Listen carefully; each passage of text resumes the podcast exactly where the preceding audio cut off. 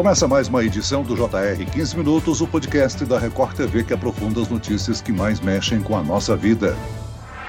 Segundo dados do Instituto Brasileiro de Geografia e Estatística, o IBGE, atualmente o Brasil tem cerca de 9 milhões e meio de pessoas desempregadas. Com esse alto número, golpistas se aproveitam para aplicar fraudes, enviando falsas vagas de emprego, principalmente por meio de aplicativos de mensagens. O Brasil é a principal vítima de ataques e golpes virtuais na América Latina. São mais de 1.500 tentativas de fraude virtual por minuto em todo o país. Esses golpes existem por um simples motivo: eles dão certo. Mas como não se tornar mais uma vítima? E como garantir que uma oferta de emprego seja legítima? E caso você tenha caído num desses golpes, o que deve ser feito, hein? O 15 Minutos de hoje esclarece essas e outras dúvidas com a Luri Solis. Ela é diretora da Brasil Factorial, uma empresa de gestão de recursos humanos e departamento pessoal. Muito bem-vindo ao nosso podcast, Luri. Obrigada, Celso. Um prazer estar aqui. E quem nos acompanha nessa entrevista é a repórter da Record TV, Cleisla Garcia. Ô, Cleisla, o golpe do falso emprego não é necessariamente novidade, né? Olá, Celso. Olá, Luri. Muito obrigada mais uma vez pelo convite.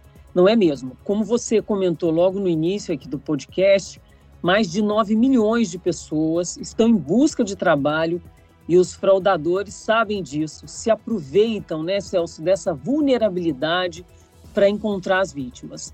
O isolamento social é provocado pela pandemia do coronavírus, entre tantos fatores, fez com que muitas pessoas procurassem esses empregos de forma remota, online, ou seja, daquela maneira que não é muito tradicional, mas passou a ser, né, Celso? E isso virou um prato cheio para os criminosos. Então, só para a gente ter um cálculo, uma ideia, a cada minuto, pelo menos duas pessoas recebem mensagens para concorrer a vagas que não existem. Lura, então eu te pergunto, é, quais são, né, se é que dá para a gente falar sobre as modalidades, os tipos de golpes mais comuns desse crime? Os tipos mais comuns hoje em dia, essas falsas vagas de empregos, elas estão vindo muito pelo WhatsApp e pelo SMS. E grande parte dessas vagas, é, eles, os golpistas usam nomes de empresas já conhecidas no mercado.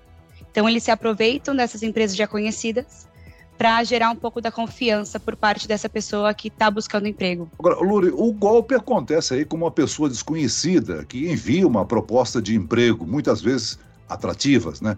É comum existir recrutamento por meio de mensagens de aplicativo? Esse método faz parte do universo de recrutamento e seleção? Não, Celso. É, sendo aqui uma expert nessa parte de recrutamento e seleção, hoje em dia, grande parte do, recrutamento ele é feito por meios online, é, mas a maior parte é feita pelo LinkedIn ou até pelo próprio site de carreiras das empresas. As empresas elas não usam SMS, WhatsApp, número pessoal, inclusive porque as empresas não têm como pegar o número pessoal de cada, cada pessoa do mundo para poder enviar vaga de, de emprego, especialmente já divulgando o salário, que é uma prática que não é usada no mercado hoje.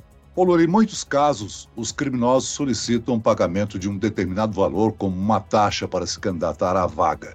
As empresas, elas podem cobrar para que o candidato participe de um determinado processo seletivo? Não, as empresas não cobram nenhuma taxa para participar de processo seletivo. A única coisa que a gente pede é disposição para que a pessoa possa conversar é, com o recrutador.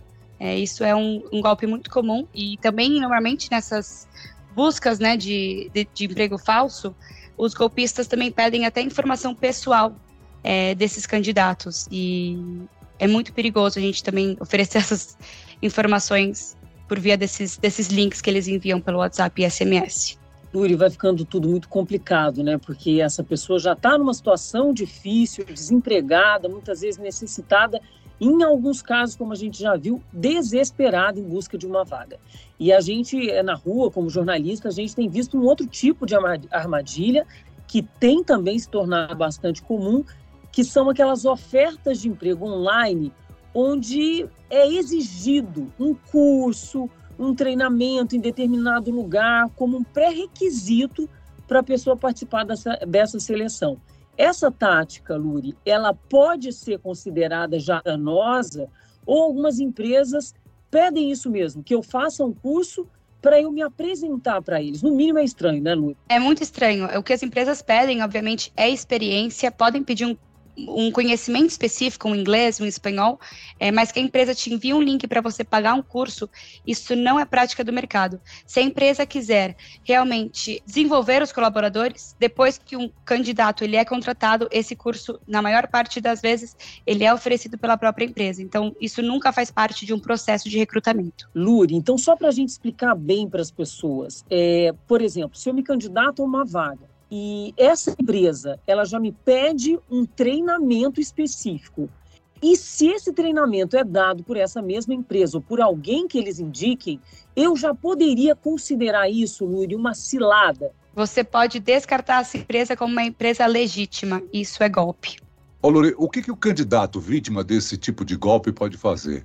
Existe uma forma dele recorrer pelo prejuízo que ele teve? Ou seja, ele pagou uma taxa, se inscreveu para uma oportunidade como ser ressarcido desse dinheiro? Perfeito. Bom, se o golpe envolver dinheiro, é, ou seja, se a pessoa pagou um valor falso né, ao recrutador, é, a primeira coisa que tem que ser feita é informar o banco do acontecimento e seguir as orientações na tentativa de receber o valor de volta. Se esse pagamento for feito por Pix, é importante salvar os dados que aparecem antes do ato e também ir fazer um boletim de ocorrência porque também é assim que nós conseguimos também metrificar a quantidade desses golpes, né? É, e sempre agregando informações que essa pessoa tem. É muito importante também, porque esses golpes são feitos é, por meios uh, tecnológicos, aplicativo de banco que contenham dados pessoais. E não deixe de limpar as senhas também salvas em sites cadastrados no dispositivo. E também, se o login e senha tiver relação com mais de uma plataforma, ou seja, se o login e senha que esse candidato usou para se inscrever nesse curso, por exemplo, ou se inscrever nessa vaga, vaga, essa pessoa usar esse login e senha em outros sites, é importantíssimo mudar essas, esse login e senha em outros aplicativos também. É, e, finalmente, também, se tiver atrelado ao discurso de alguma empresa, então, como eu te falei no começo da, da nossa conversa, eles estão usando o nome de grandes empresas né, para aplicar esse golpe, é muito importante também informar essa empresa é, do que está acontecendo, usando o saque uh, ou até uma assessoria sobre o, ocorrido. Luri, é isso que você está dizendo é tão importante que vale a pena a gente reforçar e detalhar para alertar as pessoas, sabe, Celso? Essa semana a gente fez uma reportagem numa, numa empresa de cibersegurança e eles me falaram um número de uma pesquisa mundial que é muito impactante são 400 mil novos arquivos falsos criados todos os dias no planeta. Quer dizer, é um número absurdo.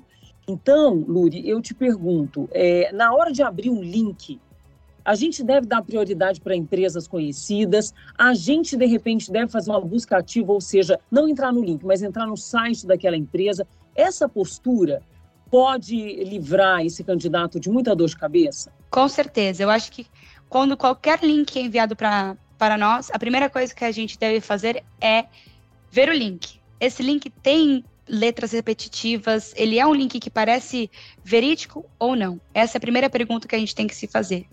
É, o, a segunda pergunta que a gente tem que se fazer é: será que essa empresa realmente está com vagas abertas? Até se a gente está procurando emprego, a gente está nessa é, busca ativa, é importante também, se a gente for se candidatar para uma vaga, conhecer um pouco da empresa, conhecer a cultura. Então, sempre se redirecione à página de carreiras dessa empresa. É, essas são duas práticas que pode evitar um, possíveis golpes aí que a gente está vendo ocorrer. Ô Luri, uma das redes mais confiáveis em termos de relacionamento, de contatos profissionais é o LinkedIn. Pode ocorrer do candidato receber uma oferta falsa através do LinkedIn? Nunca ouvi, Celso, essa prática é, feita pelo LinkedIn. Porque no LinkedIn, é, normalmente, quando um, um, recruiter te manda uma. um recrutador manda uma mensagem para a pessoa no LinkedIn, é possível a gente fazer todo o traqueamento é, dessa pessoa. Então, que empresa que ela trabalha, é, a experiência dele ou dela. É, então, é mais difícil ver esse golpe sendo aplicado pelo LinkedIn porque a gente consegue reconhecer quem é a pessoa que está me recrutando. Os golpes via WhatsApp e SMS, eles bloqueiam a gente de conhecer quem é a pessoa que está entrando em contato conosco. Agora, quem está em busca de uma oportunidade não deve acreditar em ofertas que parecem boas demais, né? Existem outros indícios para identificar as possíveis fraudes? Além do, das mensagens né, de empresas muito grandes, é, a questão do link que eu informei an anteriormente é um, um fator é, muito importante.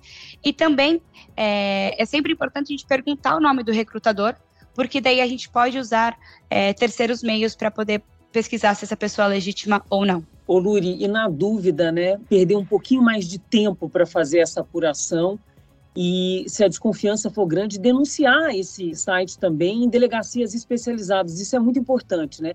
Porque às vezes a gente até consegue escapar de um golpe, mas na sequência dezenas e centenas de pessoas acabam sendo vítimas. Então isso também é um papel da gente, né, como cidadão. Exatamente. E é, a, o pós-pandemia, a gente consegue ver que muitas empresas elas foram para online para recrutar. Então, todas as empresas hoje em dia têm informação sobre elas mesmas, sobre páginas de recrutamento. Elas estão em, em sites como o LinkedIn. Então, é nosso dever como cidadão buscar a internet para buscar informações legítimas, inclusive usar, por exemplo, o Instagram, para ver se a gente consegue encontrar mais informações sobre essas, esses falsos recrutadores. Ô Cleisla, na reportagem do Jornal da Record, a nossa equipe entrevistou pessoas que passaram por situações parecidas, né? Sim, foi isso, Celso. A Letícia, por exemplo, ela recebeu via rede social uma proposta para trabalhar como recepcionista ela chegou a passar por um suposto processo seletivo e teria sido selecionada, mas para fazer o exame admissional, imagina o que, que, teve que acontecer. Ela teve que pagar 150 reais. Vamos ouvir um trecho, Celso.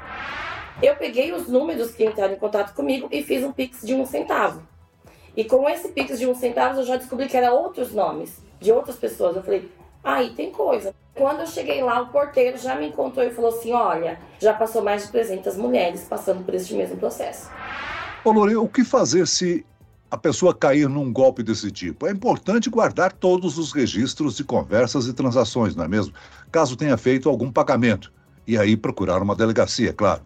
Exatamente. Sempre procurar uma delegacia para informar o governo do que está acontecendo, é, faz um boletim de ocorrência também, e também não esquecer de apagar as informações dos aplicativos, muito importante, do próprio celular. A gente já falou um pouquinho sobre isso, mas vamos reforçar. Essas empresas, né, esses falsos grupos, na verdade, os golpistas, eles têm um fator, pelo menos um ingrediente que conta muito a favor, que é a ansiedade do candidato, a vulnerabilidade. Então, se você tivesse que dar, por exemplo, assim, três dicas para a pessoa que está procurando um emprego, mas que tem muito medo ou pouca habilidade com a internet, tem como alguém mediar isso? O que, que ela pode fazer, Luri? Olha, Cleisla, não existe um profissional que trabalha nesse meio de campo. Existem recrutadores externos, mas não que faça esse meio de campo. Eu acho que é sempre importante a gente se atentar. Se uma pessoa logo no nosso prime no primeiro contato está pedindo dados muito pessoais, por exemplo, RG, CPF, dados de nascimento, isso é golpe. Então, nunca passar dados. O primeiro contato entre uma empresa e um, um candidato, ele é sempre muito superficial. E esses dados mais privados, eles são pedindo conforme o funil é, de recrutamento for sendo avançado. Então, eu acho que sempre estar atento é, é muito importante. É claro que os golpistas buscam dinheiro, né, desses candidatos que buscam uma vaga. Ô Luri, esclarece para a gente, normalmente, qual o comportamento de uma empresa que busca empregados no mercado de trabalho? Normalmente não cobra taxa nenhuma. Cobra? Nunca cobra taxa nenhuma, Celso. É, os recrutadores eles estão usando é, o LinkedIn como forma de entrar em contato com o candidato. O LinkedIn também tem uma plataforma chamada e-mail, que é quando uh, o, o recrutador consegue enviar um e-mail diretamente para a caixa de correio desse candidato, mas não existe hoje nenhuma forma de um recrutador conseguir a informação de celular pessoal de um candidato. Então, esse contato ele nunca é feito pelo celular.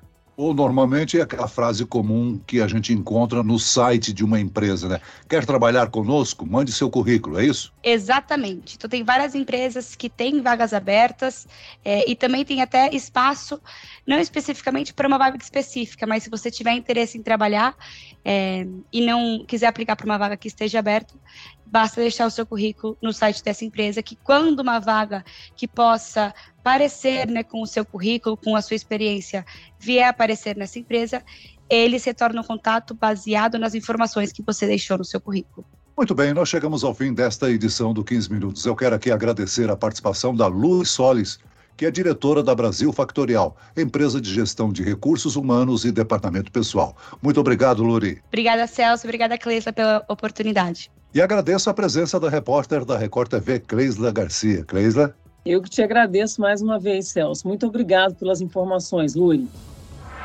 Esse podcast contou com a produção de David Bezerra e dos estagiários Lucas Brito e Kátia Brazão. Sonoplastia de Marcos Vinícius. Coordenação de conteúdo, Edvaldo Nunes e Deni Almeida. Direção editorial, Tiago Contreira. Vice-presidente de jornalismo, Antônio Guerreiro. E eu, Celso Freitas, te aguardo no próximo episódio. Até amanhã.